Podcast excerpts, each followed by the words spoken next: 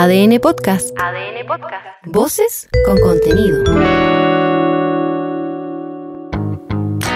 Hola, soy Leo Honores y te invito a hacer una pausa necesaria para conocer los temas que están marcando la agenda hoy.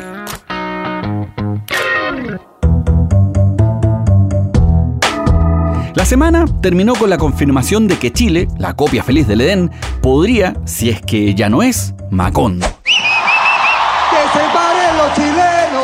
Ese pueblo alocado en que lo fantástico ocurría a diario y le ganaba incluso la realidad bajo un sol abrasador. Es que tenemos eso y más. Apoyan a los chilenos, ¿cierto? Apóyenlos, apóyenlos con Aquí somos el país además del nunca pasa nada. O si pasa, es poco o en sentido contrario a lo que uno esperaría. Este Chile tan pequeño, tan aislado, tan en el fondo del mundo. Sentido común, te sacamos a pasear, a jardinear, de ida y vuelta. Aristóteles, Platón, a ver qué dicen. No tendrían cómo. No hay concepto ni reflexión donde quepamos en nuestro máximo esplendor. Pero esta es una cuestión del chileno. Somos así. Y es que considera que estamos en verano, un periodo de relajo. Afírmate, porque cuando estamos detonados, ahí sí que no nos para nadie. Somos los más locos del globo. A lo digo.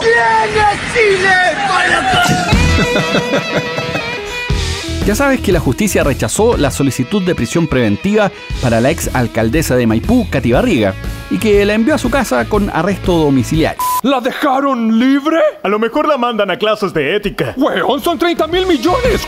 Con esto se abrió una discusión tremenda es que la comunidad, la people, se enchuchó y no es para menos. Si finalmente los antecedentes, las cifras del fraude denunciado son muy superiores a otros casos en donde sí se decretó esta medida. Por mucho menos, hasta se pusieron chalecos amarillos a los imputados. Y eso hace semanas atrás nomás. Es como un Chile paralelo, donde hay una vara distinta. Es que la justicia no solo es ciega, sorda y muda. Bueno, muda no tanto, a veces dice algunas cositas aunque ante determinados casos también queda claro que no es lineal ni tampoco proporcional. Al menos da para dudar. Ahora, sí digamos que en otros fraudes hubo diferencias. La plata se usó para gastos personales, para desvíos de campaña, cosas así. Acá se despilfarró en peluches. Fue mejor trabajar con Camila Flores. Cadenas con cristales, entre otros. Esa es una diferencia. No hubo como un enriquecimiento personal. Digamos, un mal gasto una mala administración, podría ser. Pero el monto, que es un Paco Gate completo, buenas tardes. equivalente también a lo que recaudaba la Teletón un par de años atrás, es un platal enorme. ¡Nuevo cómputo! Eso por sí solo ameritaría una medida cautelar más gravosa, dice la comunidad, y también algunos expertos, incluso exfiscales. Pero si sumamos los antecedentes de amenazas a testigos, pues como que 2 más 2 es 4, pero no aquí. Aquí son tres. Y siempre los delincuentes de cuello y corbata terminan libres, firmando en su casa, relajados. Eso no le gustó nada al fiscal nacional Ángel Valencia. La señora Barriga debiera haber estado, debiera estar en prisión preventiva durante el procedimiento. Esto es en una cárcel. Ha habido otras situaciones también similares en las cuales los imputados han estado en arresto domiciliario, eh, abonando tiempo para sus condenas en el patio de sus casas si tienen piscina, a veces al borde de la piscina eh, del verano, en contacto con sus redes sociales y abonando tiempo. Sorprendió la reacción del fiscal, ¿eh? Es que en otros casos había sido bien cauteloso, pero acá se detonó. Lo pensó y lo dijo. No se guardó nada. Yo también estoy sorprendido. Es que medio país quedó plop. Claro, también acá se produce esa desazón cuando se tienen expectativas altas, ese sueño o reivindicación de que alguna vez pase algo que se dé alguna señal clara en contra de la impunidad. Pero tres doritos después, quedamos igual o peor. Para eso, lo mejor es vivir como Dewey, el hermano de Malcolm. ¿Te acuerdas? Que vivía sin expectativas de su familia y aún así lograban decepcionarlo.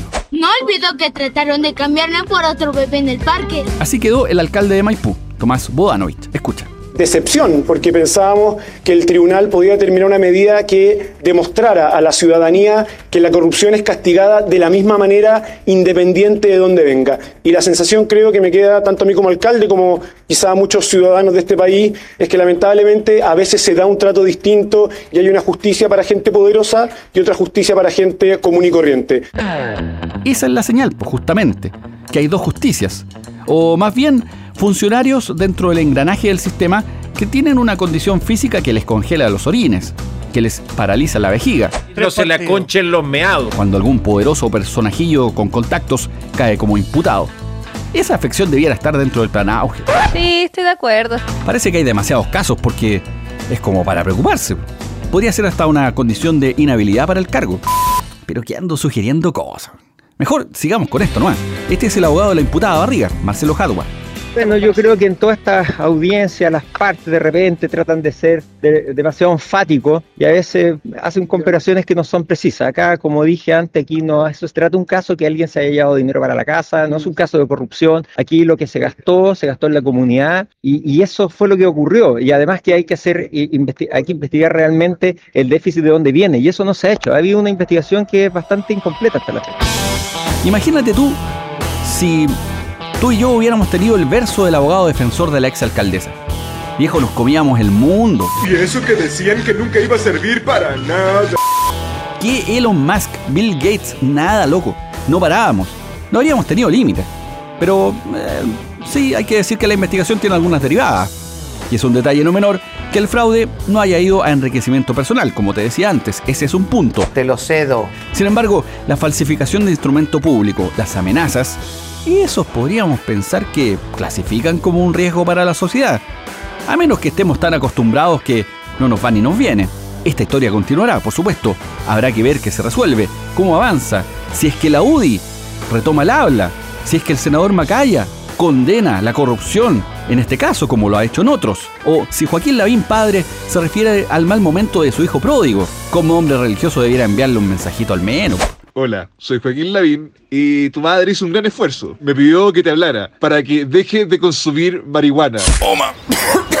Y si en una de esas la justicia reconociera o reconsiderara una medida cautelar más proporcional a Katy Barriga, como ponte tú prohibirle subir videos a TikTok.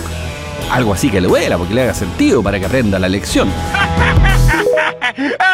Ah, espera, ¿lo dices en serio? Déjame reír más fuerte. Ahora relajémonos un poco. Saquemos las chalas regalonas. Pueden ser esas Zico o unas Crocs. no las tiene. O las very typical hawaiana made en China. Las Condorito. O si quieres a pata pelada.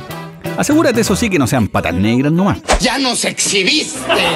Hay que hidratarse por estos días porque se esperan hasta 38 grados en la zona central. Y eso siendo generosos porque tú sabes que hay zonas en donde las máximas son referenciales nomás. Pues, y se superan sin mayor problema.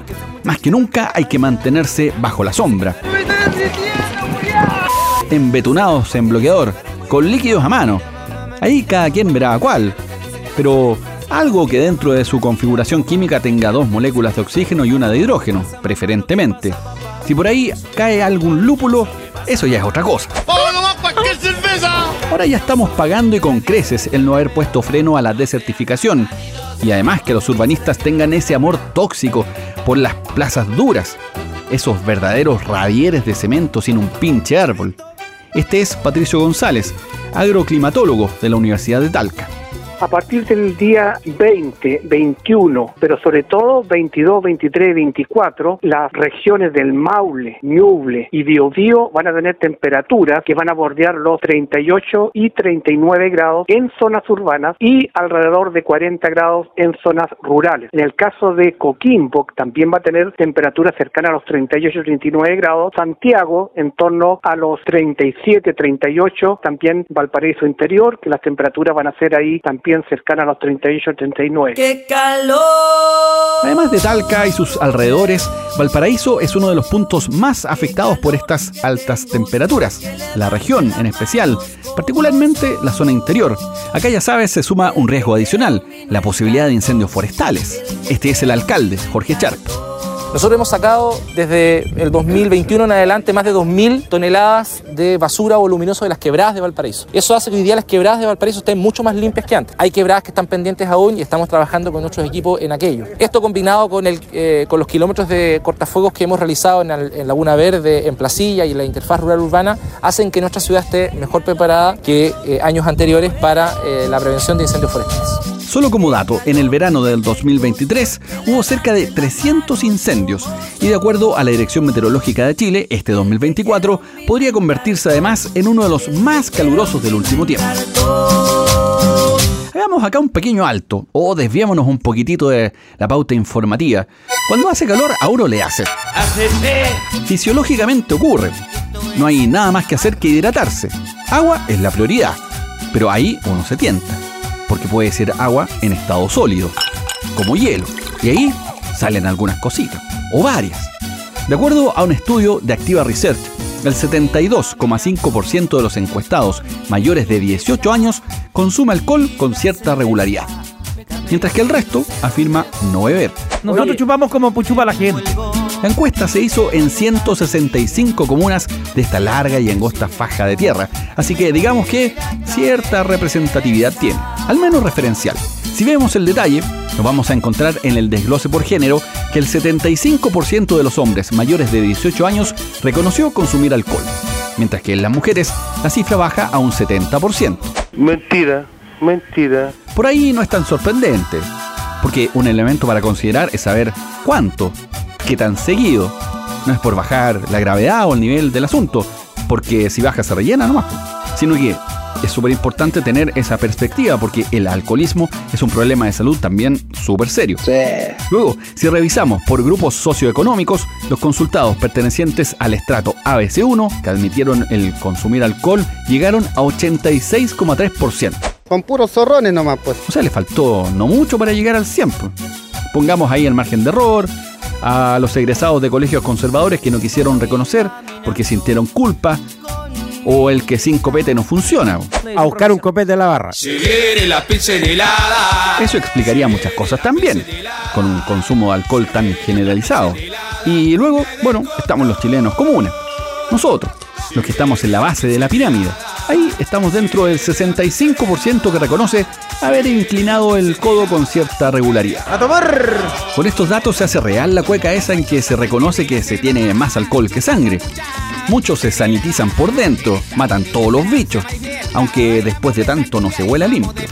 Quizás todo lo contrario. Huele a azufre todavía. Y un último dato, el gasto mensual promedio asociado a las bebidas alcohólicas entre los encuestados es de 15.400 pesos.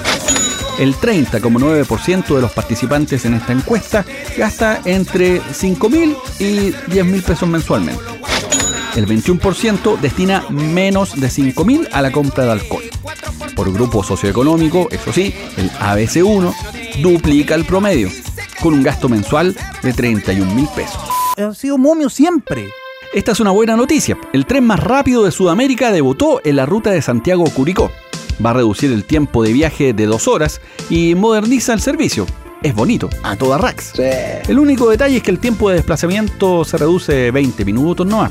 Pero no importa, igual es el más rápido, y eso es indiscutible. Este corcel de hierro llega hasta los 160 km por hora.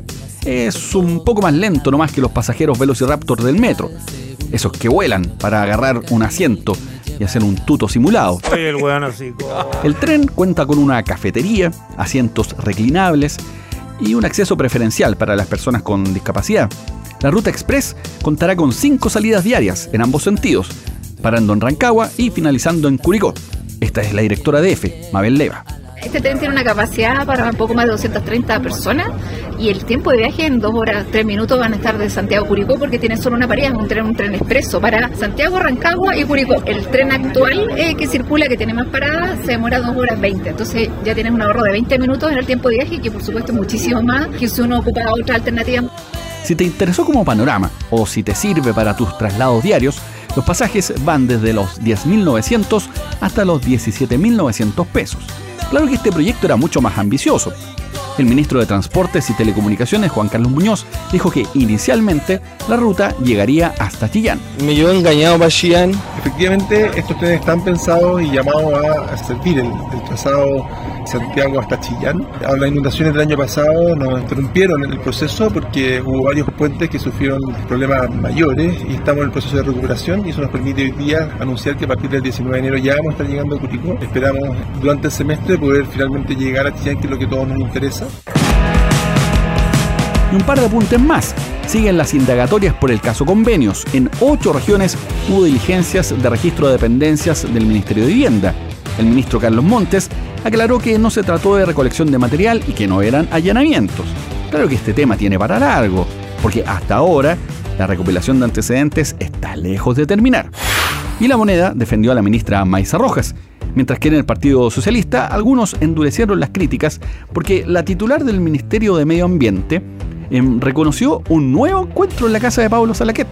Esto suma y sigue, tanto que el lobista estaría pensando ya en abrir una sucursal y comenzar un gran imperio de citas a ciegas de autoridades con representantes del poder. Todo esto en medio de la buena ondi. Acercar posiciones, coquetear un poquito sobre temas importantes pero relajado, sin presión, donde todo fluye. ¡Yo por ahí no paso! Soy Leo Honores y esta fue una pausa necesaria. Ya sabes cómo va el día. Comparte este capítulo o escucha los anteriores en adn.cl, sección podcast, en podiumpodcast.com o donde escuches tus podcasts.